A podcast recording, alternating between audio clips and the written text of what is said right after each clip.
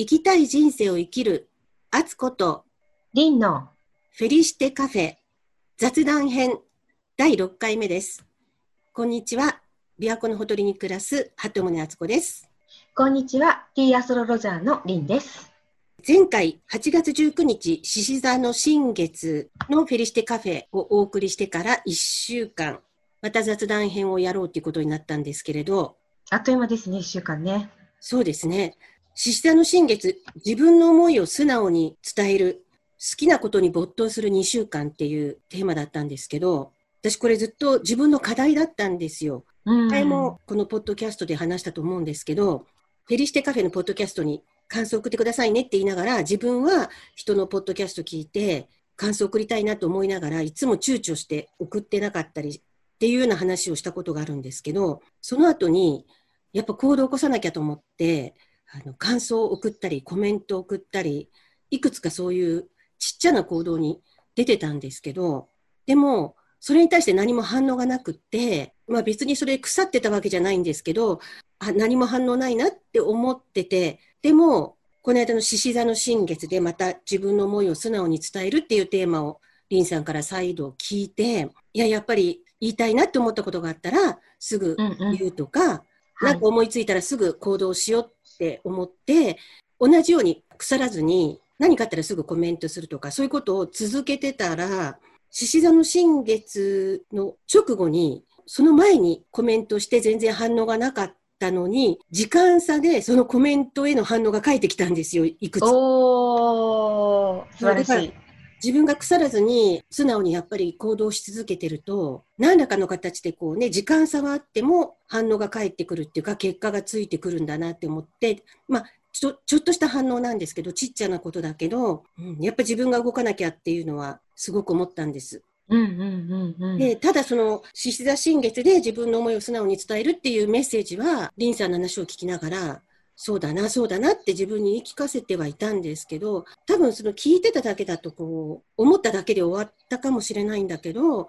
リンさんのあの、おうち瞑想会に、このところずっと私参加してるんですよね。で、はい。ね、回を重ねるにつれて、やっぱりね、毎回毎回感じ方が違ったりするんですけど、獅子座新月の時のおうち瞑想会で、あ、本当に素直に自分の思い伝えていいんだっていう、今まで自分になかった自信みたいなものが、自分で素直に行動していいんだよって自分に OK 出せるようなね、気持ちになってきて、それがあったから、腐らずにコメントとかし続けることができたのかなっていう気がしたんで、うん、なんか瞑想会の効果もちょっと感じてるんですよ。おー、嬉しいですね。インスタグラムとかにはちょっと書いたんですけど、まあ、コロナになって、人と会えないっていう状況になった時に、私にできる、小さなことでも私にできることは何かないかなと思って始めたのが、おうち瞑想会だったんですよね。で、まあ、おうち瞑想会って言っても一緒にやるわけじゃないので、決まった時間に、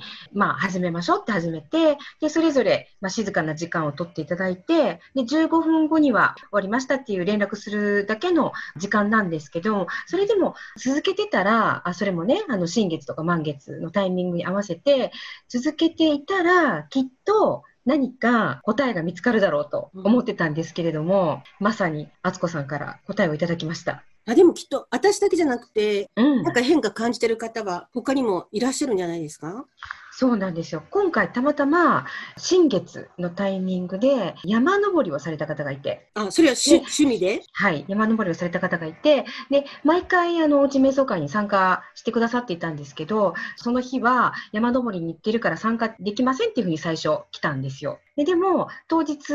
になって、まあちょうどタイミングが合うから参加できそうですっていうふうに連絡が来たので、あじゃあ一緒にやりましょうっていうことでさせてもらって、で、翌日ですね、その新月の翌日、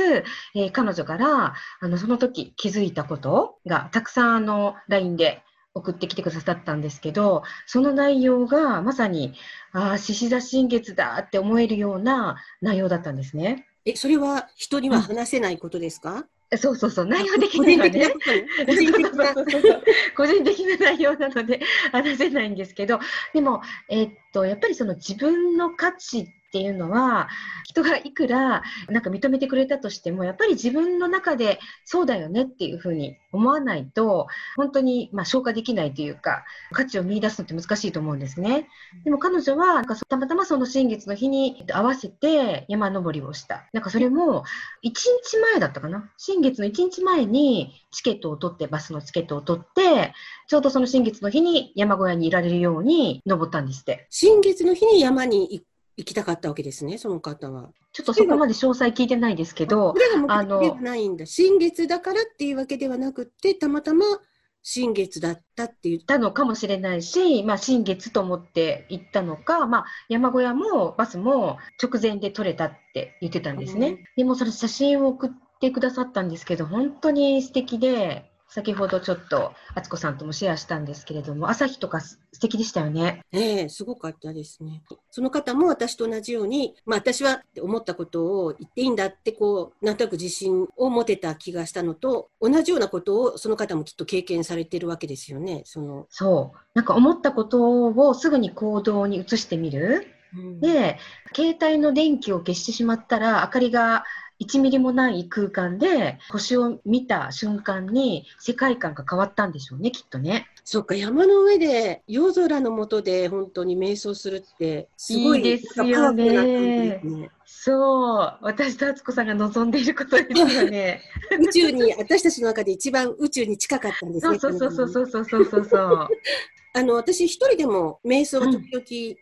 昔からしてるんですけど、でも一人でやるときと、このおうち瞑想会は具体的に何人参加してるとか、誰が参加してるとか、一切知らないんですけど、うん、でも、いろんな場所でいろんな方が同じ時間に瞑想してるっていうことで、なんか一人でやってる時とは違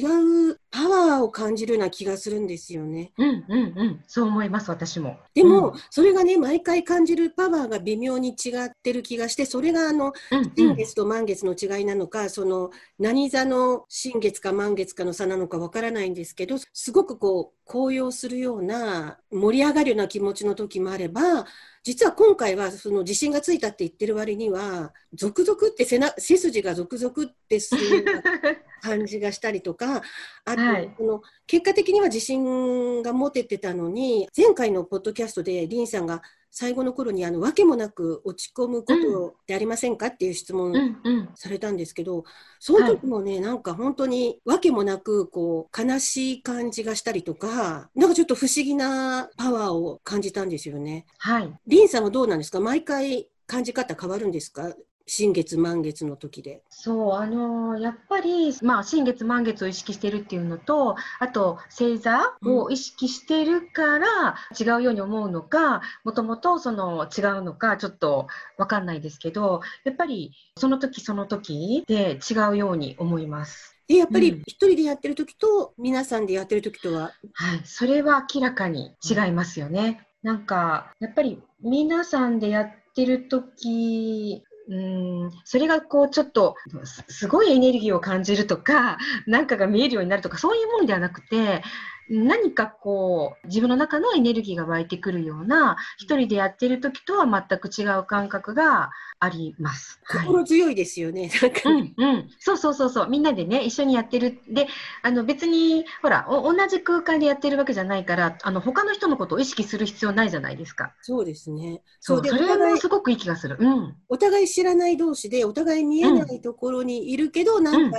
つながってる感じがするのがいいのかもしれないですね。そう。で、別に何かをしてくださいとか、こういうふうにしてくださいとかっていうのはないので、ただその人が、まあ、楽にその時間を過ごしてもらう。あそうですね。今日はこういうことをテーマに瞑想しましょうっていうのは一切ないから、うん、そう。それぞれ勝手にやってるわけですもんね。はい。まあ、また逆にいいんでしょうね。ねうんうん。そう、だから前回もちょっともしかしたら喋ったかもしれないですけど、敦子さんがわけもなく何かを感じたっていうのは、うんと、気持ちのテンションのことじゃなくて、多分その魂が何かを感じ取っているサインだったと思います。じゃあ、願わくば、リンさんにメッセージをくださった、山からメッセージくださったお友達の、はい、彼女が山で夜空の下で感じたパワーを、うん、私たちもちょっとおこぼれいただいてるかもしれない。そう。ねえ。ねえ。もっと素敵ですよね。そう、やっぱりもう自然の景色って違いますよね。うん。いや、きっと彼女は宇宙のメッセージを受け取ってるのかもしれないね。からそこのところをね、ちょっとね、詳しくね、あの、聞きたいなと思っています。はい。そうか、やっぱ場所、いつも私は家の中でやってるけど、たまにこう外に出て場所変えてみるのもいいかも。そうなんです。それで私がちょっとあの夢を見ているのは、ねあの、敦子さんと比叡山に行って、そこで瞑想会をしたいなと、まあ、いつになるかわかりませんけど、ええあの、したいなと思ってます。面白そうですね。ぜひ。まあでも次回は近所の神社のベンチに座ってやってみようかなとか。いいですね、いいですね。あ、でも比叡山はいつ3密になってないし、いつでも行けばね、なんか比叡山の会を作っても、一番私の中では今ホットな場所です。あ、そうですか。パワースポット探しに行きましょうか。ね。そして皆さんに報告したいと思います。そうですね。機会があればぜひ皆さんにも参加してほしいですよね。そうですね。フィリステカフェの LINE アットに登録していただいたら、毎回おうち瞑想会の前に、この日程でやりますっていう連絡が届きますので、ご興味のある方はそちらに、はい。すべて無料ですので、はい。ぜひご登録ください。ああ声が重なったからと思って、すべて無料ですので、ぜひご登録ください。ぜひ。ということで次回は、9月2日、魚座の満月です。じゃあその時にまたじっくりお話しするのを楽しみに、今日はありがとうございました。ありがとうございました。